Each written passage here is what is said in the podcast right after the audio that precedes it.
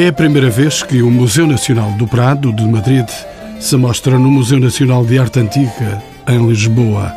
A intermediária deste acontecimento histórico, a exposição Ruben Bruegel Laurent, a paisagem nórdica do Museu do Prado. Congregam-se aqui os pintores flamengos e holandeses do século XVII, dos mais notáveis aos menos conhecidos, reivindicando a paisagem como género autónomo.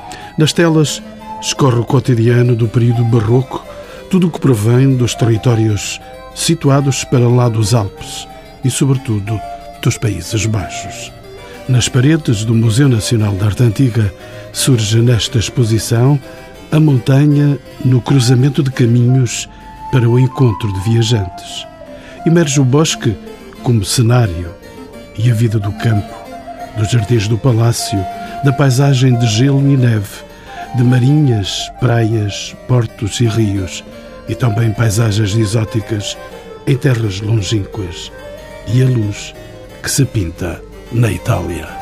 São luminares desta exposição, neste programa, o historiador de arte Joaquim Caetano, antigo diretor do Museu de Évora e atualmente no Museu Nacional de Arte Antiga. Rita Gonçalves, uma historiadora nos serviços educativos do MENA e António Filipe Pimentel, doutorado em História da Arte pela Universidade de Coimbra e diretor do Museu Nacional de Arte Antiga, a quem pergunto pelas razões do sucesso desta exposição, tanto por parte do público como da crítica. A ter os ingredientes certos para o sucesso. Antes de mais, é uma grande exposição. É uma magnífica exposição que não defrauda as pessoas. Isso é o essencial de tudo. Supera sempre as expectativas e isso tem sido generalizadamente visto na, na crítica.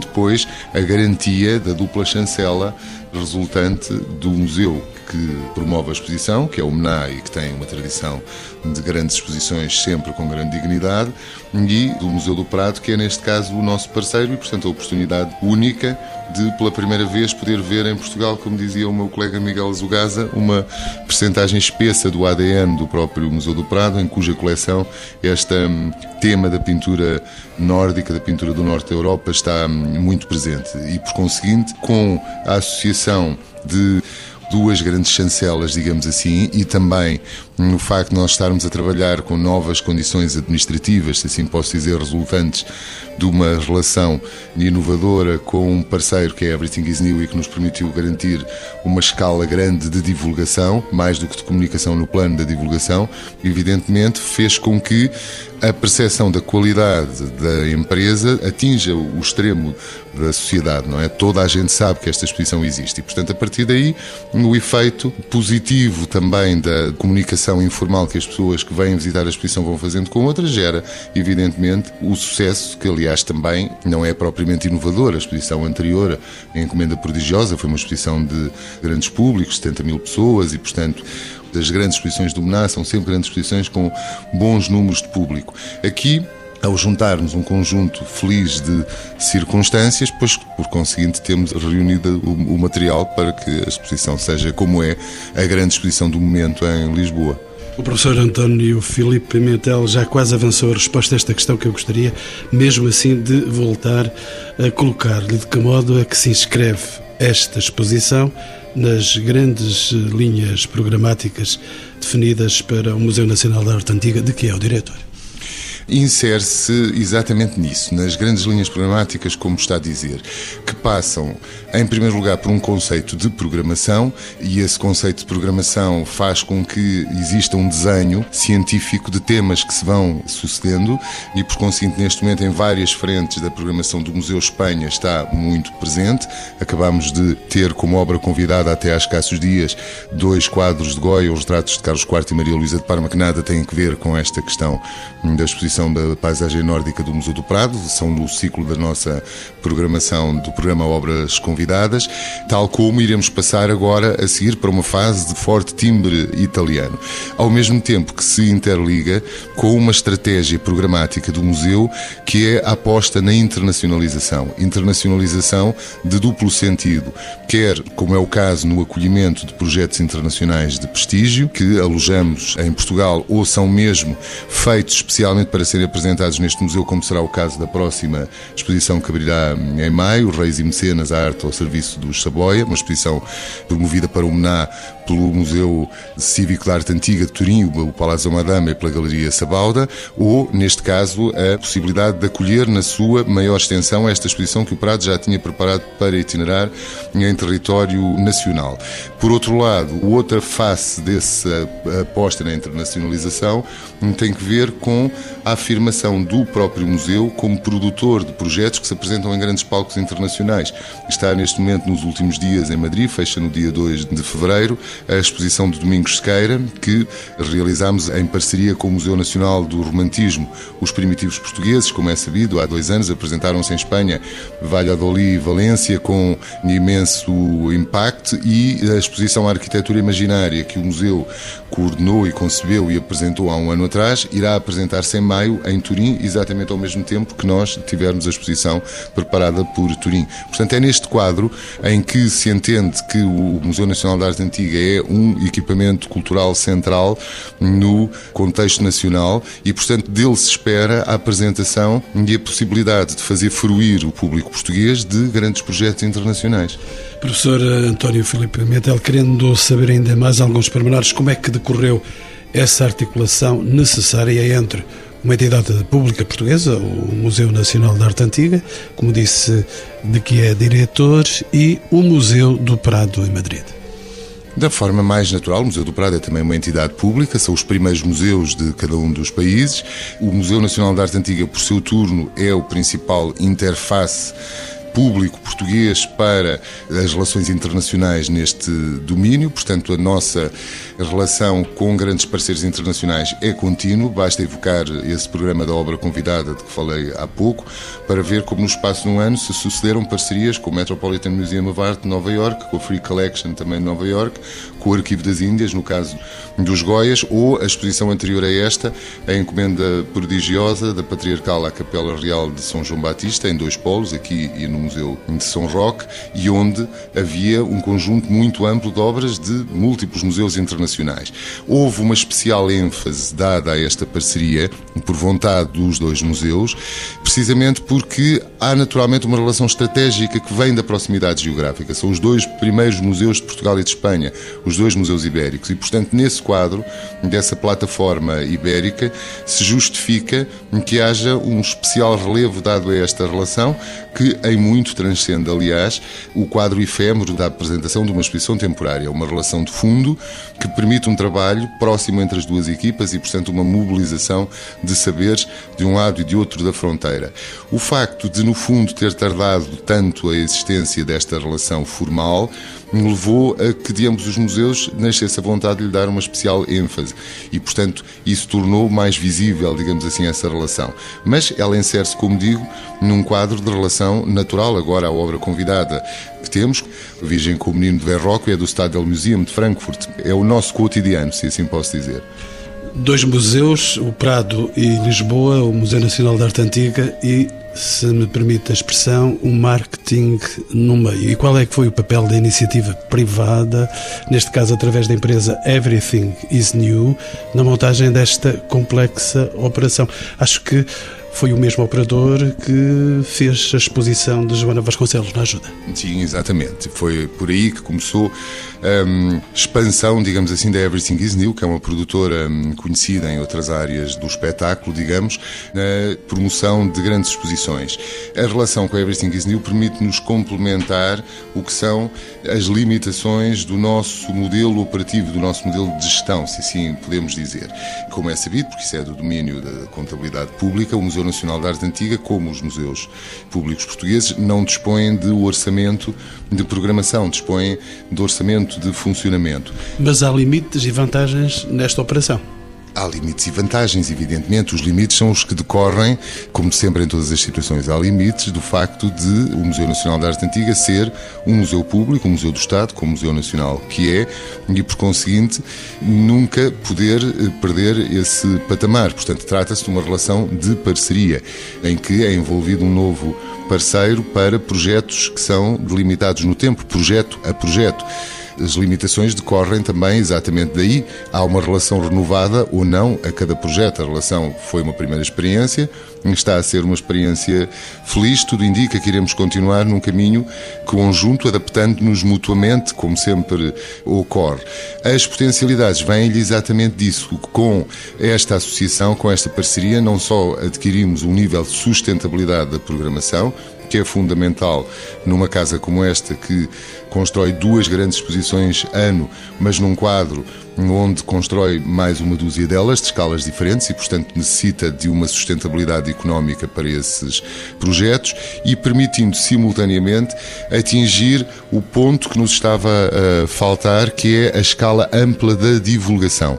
Ou seja, um grande projeto só é rentabilizado, e isso quer do ponto de vista do imperativo de fruição cultural, que é o primeiro de todos, quer também do ponto de vista da própria sustentabilidade financeira do projeto, quando se consegue tirar dele o verdadeiro impacto. Fazer uma grande exposição de que as pessoas não tomam conhecimento é fazer um ato frustrado. E, portanto, aqui consegue-se atingir, de facto, graças a esta sinergia criada nesta relação feliz público-privada, uma escala ampla de divulgação que está, evidentemente, a ter o seu retorno. Esse retorno, convém dizê-lo, seria perverso se aquilo que nós estamos a comunicar não fosse efetivamente um produto de inquestionável qualidade, como é tudo o que tem a chancela deste museu e no caso dos parceiros internacionais com que o museu trabalha. Portanto, é preciso terem atenção que a alma das coisas está aqui, está no museu, na sua programação e nas suas estratégias e depois no modo de as viabilizar, neste caso, com associação com um parceiro.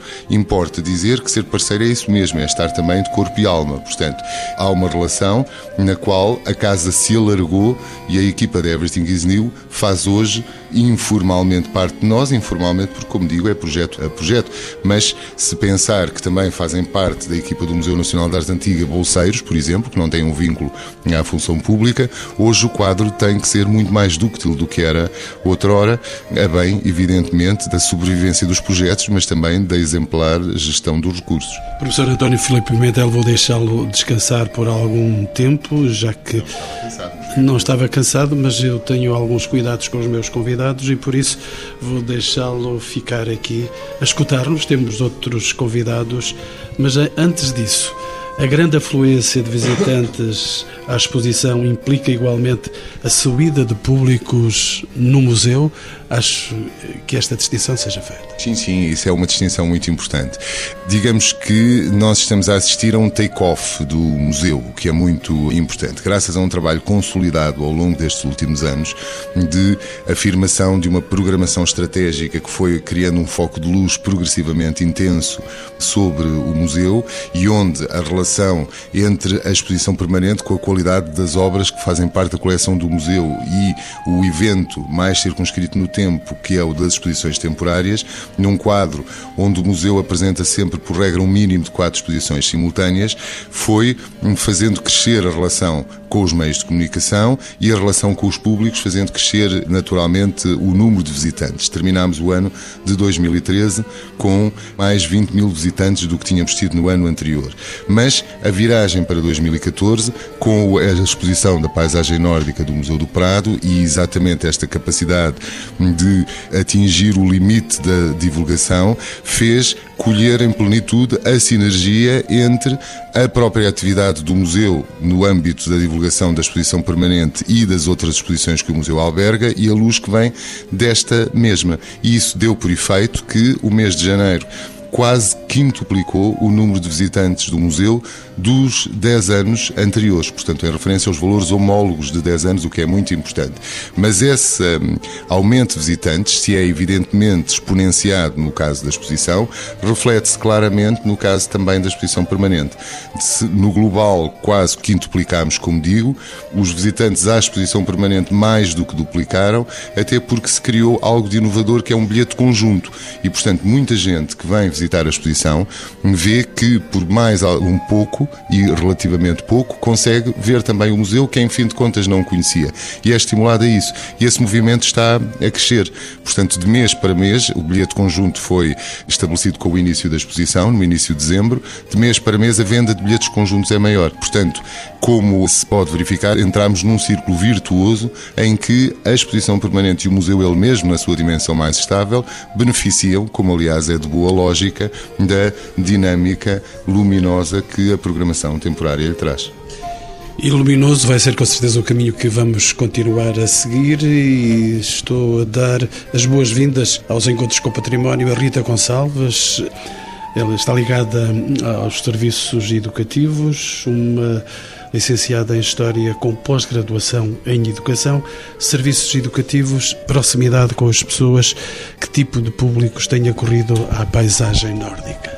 De um modo geral, eh, o mesmo tipo de públicos normalmente ocorrem às nossas exposições temporárias e à exposição permanente. Contudo, como o meu diretor estava a dizer, como a divulgação desta exposição tem sido mais agressiva, nós temos notado realmente um acréscimo muito grande de pedidos e de pedidos não só canalizados normalmente para os grupos que habitualmente nos procuram, mas pedidos, por exemplo, de grupos que já há muitos anos não nos procuravam. Estou a falar, por exemplo, do caso de grupos ligados à recuperação de toxicodependentes.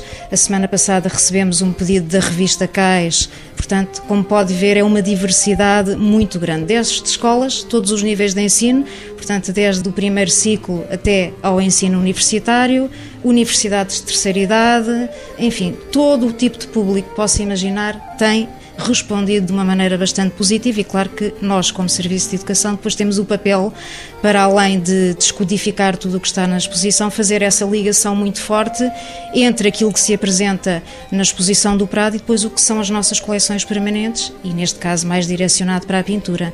Exatamente, e como adaptar um percurso esta é uma questão dirigida a uma especialista que tem no terreno respostas com certeza para esta questão, como adaptar um percurso e como modelar as diferentes abordagens às obras expostas de acordo com as expectativas dos diferentes públicos. Todos os dias tem essa experiência, naturalmente, Exatamente. Rita Gonçalves. E também com toda a experiência que a nossa equipa já tem, portanto, uma visita nunca pode ser igual à outra nós vamos nos adaptando ao público que está perante nós. E o que nós fazemos é tentar que sejam as próprias pessoas a descodificar por elas próprias o que estão a ver.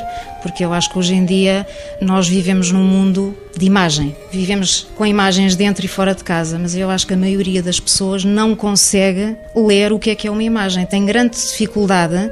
Normalmente, quando se colocam perante, neste caso, é uma pintura, mas podia ser uma peça de orivesaria, de mobiliário, em fazerem o exercício de tentar por elas próprias perceberem o que têm à sua frente. E nós damos todas essas indicações, esses caminhos para que sejam as próprias pessoas a descobrir por elas próprias. As visitas têm também em conta as coleções notáveis do museu, estabelecendo relação claro. com a exposição e, permanente? E no, caso, e no caso dessa é, é uma ligação muito feliz, porque a exposição do Museu do Prado fala de pintura de paisagem e é muito interessante colocar logo uma questão inicial ao público. Será que o conceito de paisagem que nós temos hoje em dia ao tempo existia? Quando é que surge pela primeira vez a paisagem na pintura? E realmente as nossas coleções são um excelente mote para depois motivar o público numa segunda etapa que nos fala precisamente desse primórdio do que é a paisagem numa pintura, mas numa pintura com conceito de painel móvel que pela primeira vez se solta da parede da igreja. Nesse Certeza que vamos eh, já discutir essa questão com Joaquim Caetano, ele é um especialista nesta matéria. Haveremos de falar da pintura de paisagem. Antes ainda, deixe-me perguntar-lhe, Rita Gonçalves, e que são naturalmente dados da observação, que aspectos são valorizados na leitura de uma obra pictórica para um público não especializado. E é naturalmente esse que Exatamente. aparece aqui. Mesmo por vezes o público especializado está habituado a receber tantos conceitos que depois, em frente às próprias peças, não consegue descodificá-las e é isso mesmo que nós tentamos fazer. O material da pintura, qual é o suporte da pintura, o desenho que nós percebemos que está implícito por detrás da camada cromática, a composição, as cores, os temas, tudo pode ser encontrado numa imagem em pintura. Chama o programa Joaquim Caetano. Bem-vindo também de novo aos Encontros com o Património, é um historiador de arte.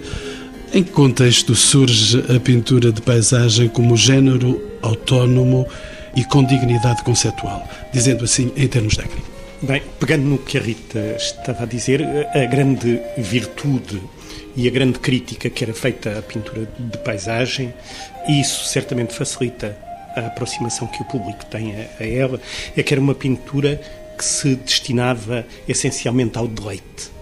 Ou seja, era uma pintura que esquecia muito os aspectos que na altura, no século XV, XVI, eram considerados fundamentais dentro da poética clássica, de educar, e destinava-se essencialmente a esse prazer dos sentidos que hoje em dia na nossa sociedade é bastante mais aceite e procurado do que era nos séculos XV e XVI.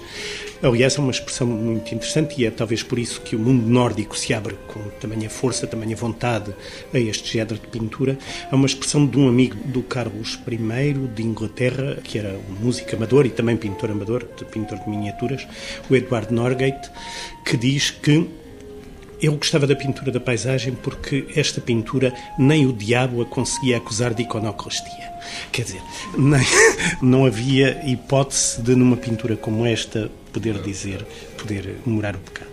É uma pintura que tem uma pré-história muito grande na pintura europeia, que vem da Idade Média, quer dizer, costuma dizer-se, é de facto a primeira pintura de paisagem reconhecível que se sabe o que é que lá está pintada.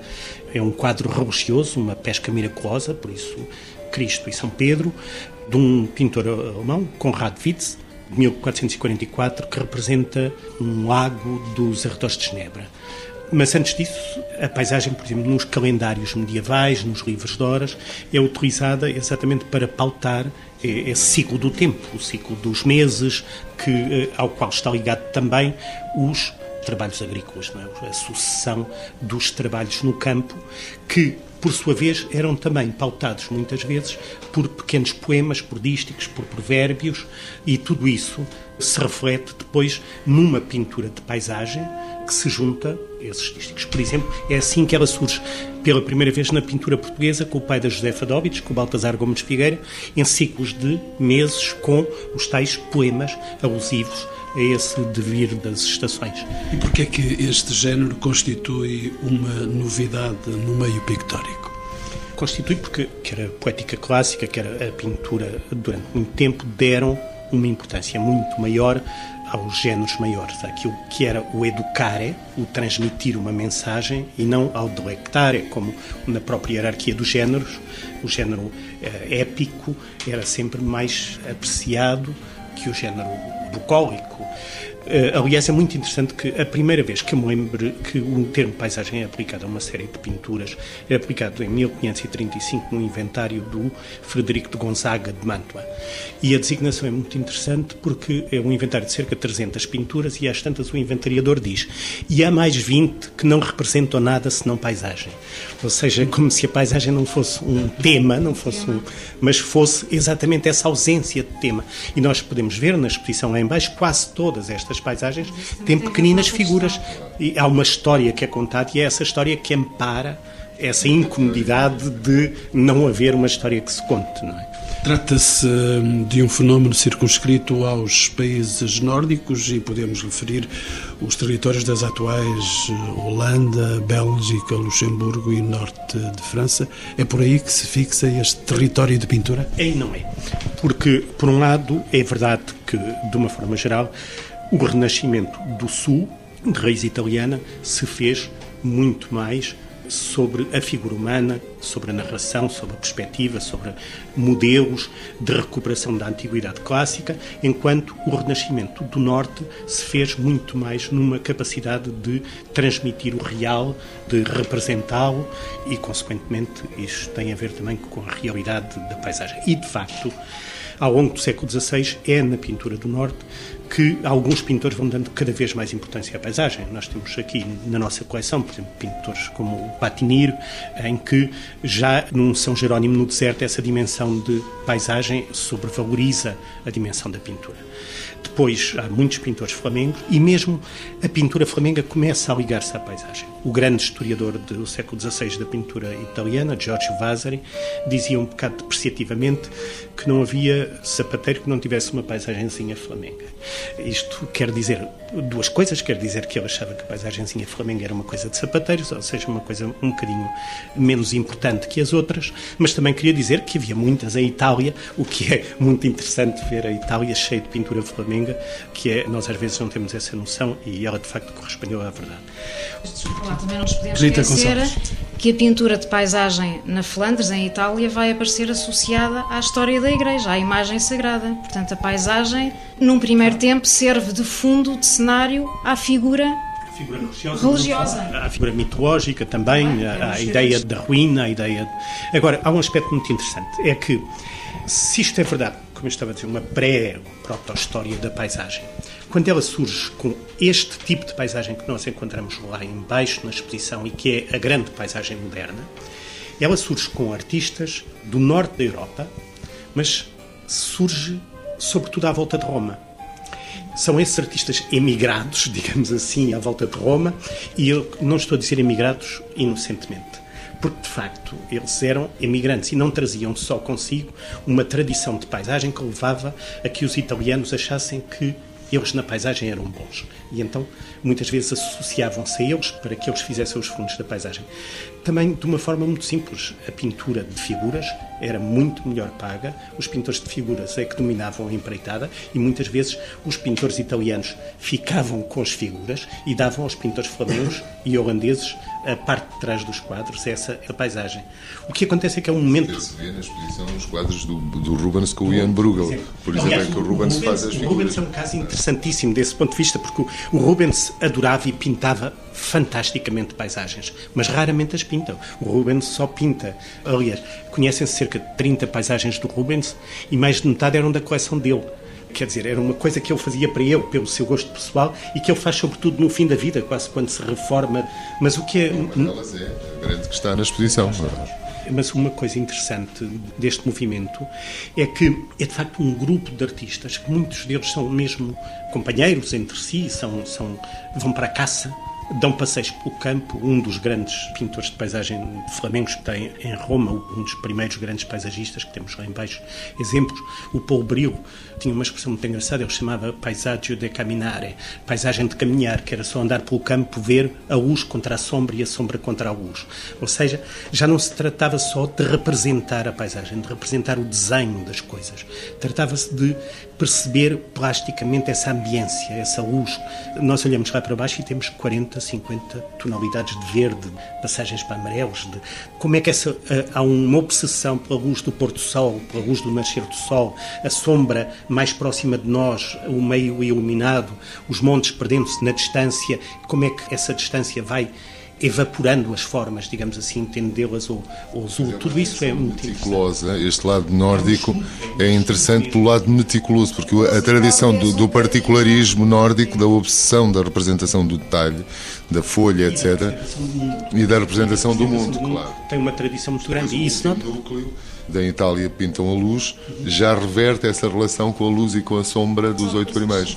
Rita Gonçalves? Essa questão dos pintores do Norte, os pintores flamengos, darem um grande detalhe à representação que fazem, não só da paisagem, mas depois da própria figura e todos os objetos cotidianos, talvez se prenda um bocadinho na busca de procurar uma identidade que seja própria daquela região em contraponto que os italianos tinham, que era a forte herança clássica de Roma. Portanto, talvez aí também progressivamente a partir do século XV depois haja essa diferenciação. Portanto, um grupo que tenta encontrar uma identidade própria naquilo que produz. Nós, para que o público pudesse ver com toda a tranquilidade esta exposição, nós escondemos-nos aqui no gabinete do diretor desta casa para podermos conversar todas estas coisas importantes que estamos a conversar e daqui vamos descer. Antes, Joaquim Caetano gostava ainda de lhe pôr duas questões. e já abordou, já andou à volta destas questões, mas especificamente qual é o papel da tradição pictórica italiana, afinal também aqui presente no último núcleo da exposição. Há ainda um salto à pintura italiana que curiosamente é apresentada com o título E na Itália pintam a luz. Bem, questão da luz, eu já falámos um pouco nisso, sobretudo essa viagem, esses ateliês de campo que o Poussin fazia, que o Claude Lorrain fazia, e que tinha a ver com compreender a pintura de paisagem como quase com um caráter que hoje podíamos dizer fotográfico, quer dizer captar o momento, captar momentos precisos e a forma como a mesma paisagem se comportava diferentemente em diferentes horas do dia, em diferentes estações do ano. Isso é, é de facto muito importante. Mas o nascimento da paisagem corresponde um pouco, em termos de pintura, ao nascimento do mundo moderno, quer dizer, coisas que hoje são essenciais para nós enquanto neste universo da arte, que é, por exemplo, a figura do colecionismo, a figura dos grandes uh, marchands de arte que são capazes de ter clientes em Inglaterra, em França. Diríamos o mercado da arte. E, e esse mercado da arte, em termos modernos, é essencial para compreender o mundo da paisagem. A paisagem, como tema novo, tem desde logo uma marca de pintura moderna, de pintura contemporânea, quer dizer, e é por isso que ela entra, nós temos aqui exemplos, na grande renovação dos palácios, que é feita quer em Roma, aqueles palácios dos cardeais, da Igreja Triunfante pós-tridentina, até a renovação dos palácios que vai sendo feita por toda a Europa, aqui, por exemplo, na vizinha Espanha, com os palácios do Filipe IV, terceiro de Portugal, para o qual são encomendadas centenas de paisagens, centenas, por Dom Manuel de Moura, aliás, o embaixador português, embaixador em Roma, que tem uma importância extraordinária, e esse aspecto da pintura de paisagem ser uma pintura, por um lado, moderna, por outro lado, uma pintura que facilmente se ligava a esse aspecto bucólico, tranquilizante que um palácio devia ter como refúgio já dos afazeres da governação. Tudo isso é muito importante.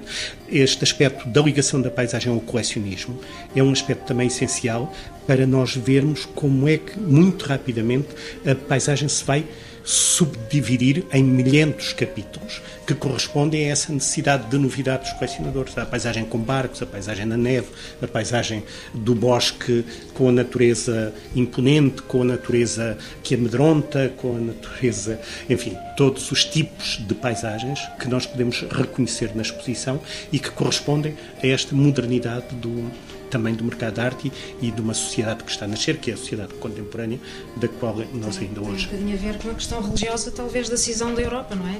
Tem, mas, tem a questão... com, mas tem a ver com novos personagens que entram na cena. Quer dizer, a ideia de que um pintor de Nápoles, um pintor de Roma, pode estar ao mesmo tempo a trabalhar num palácio ou numa igreja em Roma ou em Nápoles e a fazer quadros para a Inglaterra, para a França ou para a Itália, que lhe são pedidos através de colecionadores, é uma coisa nova e que é cada vez mais usual. Mas também há um outro aspecto que é importante, é que a paisagem, nessa nessa apetência de um espaço cada vez maior de representação do mundo natural, há uma transposição para esse mundo natural na tal fruição intimista de que o Joaquim estava a falar, não é? Quer dizer, porque há uma apetência programática dos próprios colecionadores de transpor para este novo género os valores que até aqui se pediam apenas à narrativa histórica e mitológica, não é? Quer dizer, portanto, a paisagem humaniza-se do ponto de vista conceptual.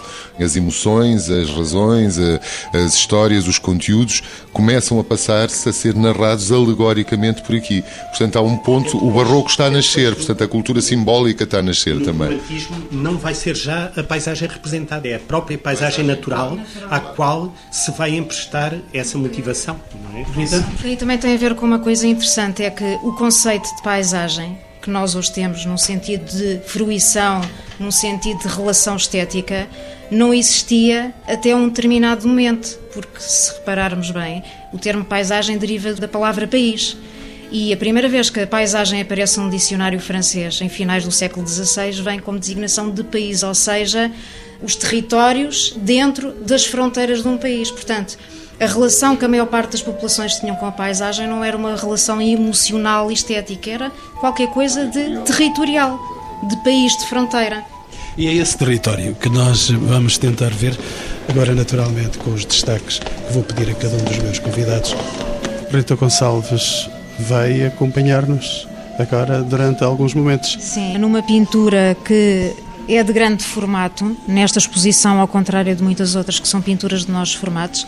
Portanto, esta é uma pintura que terá de largura talvez eh, em cerca de 2 por 2,5 e nos apresenta uma composição que impele o observador a participar em tudo isto que está aqui a acontecer. E o que se passa nesta pintura é precisamente um cerco de uma cidade, portanto, nós estamos num período de guerra na Europa, a Guerra dos 80 anos, que opõe as comunidades protestantes do norte dos Países Baixos às comunidades subjugadas ao domínio da coroa espanhola, portanto, uma Europa do Sul saída da reforma de Trento, e realmente o cerco militar é uma das estratégias mais frequentes nesta altura na Europa, e muitas destas pinturas eram encomendadas para mostrar ao exterior realmente o poder militar, a eficácia militar com que tudo isto se estava a passar.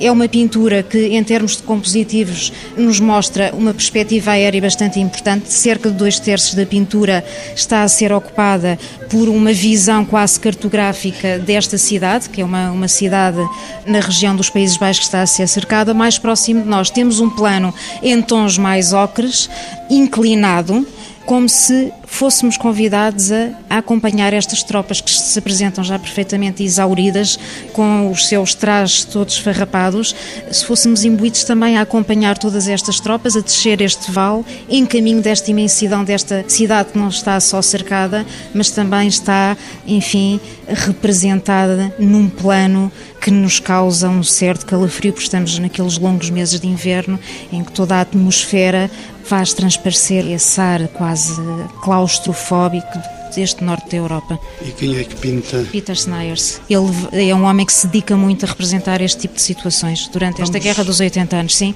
Vamos para um outro destaque, António Filipe Pimentel, um dos grandes nomes Rubens. Rubens.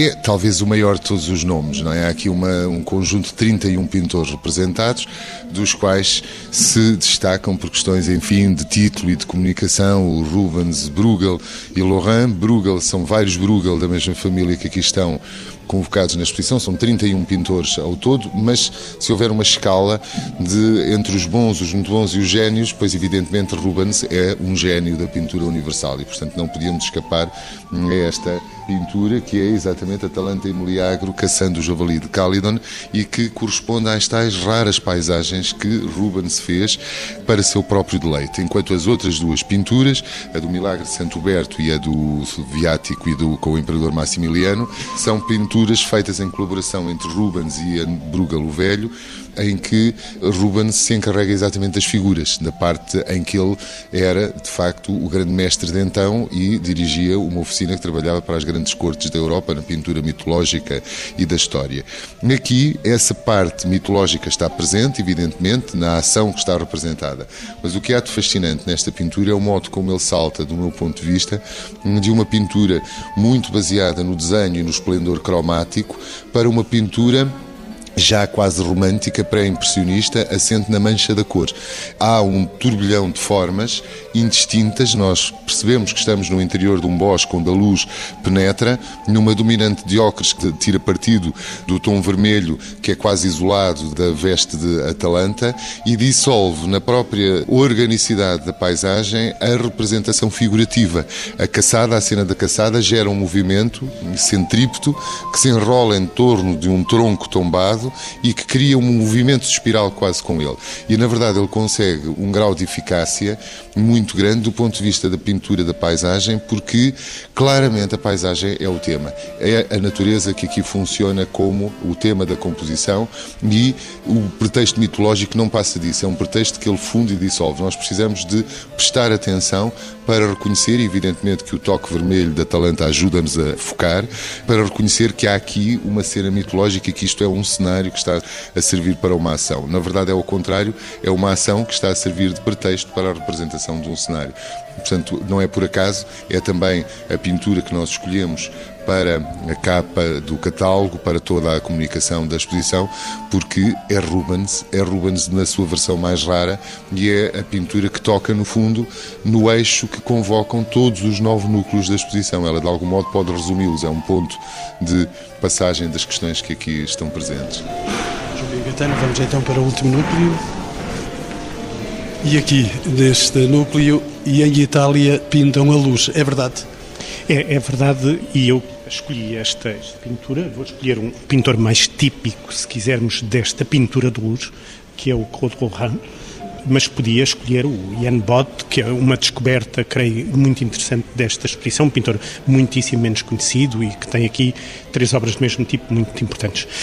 Esta pintura escolho-a por duas ou três razões. Uma delas é que ela corresponde àquela grande encomenda do Filipe IV, terceiro de Portugal, para a decoração do Palácio de El Pardo. E eram pinturas escolhidas por essa carga de modernidade que a própria pintura de paisagem tinha e por essa pintura de paisagem moderna se colar também a uma nova ideia de palácio, que é também um palácio não só de aparato, mas também de recreio, um palácio de honesto ócio, quase uma mistura entre casa de campo e palácio urbano ostentatório. Uma segunda razão tem a ver com a ideia de que o Claude Lorrain é o pintor paisagem por excelência, se quisermos, se entendermos a paisagem como uma tentativa de captar uma determinada imagem do campo num determinado e preciso momento. Quer dizer, num momento em que nada é mais transitório do que esse movimento da luz que se pode alterar completamente por uma nuvem, por chuva, por o que quer que seja. Mas esta é uma expressão intimista.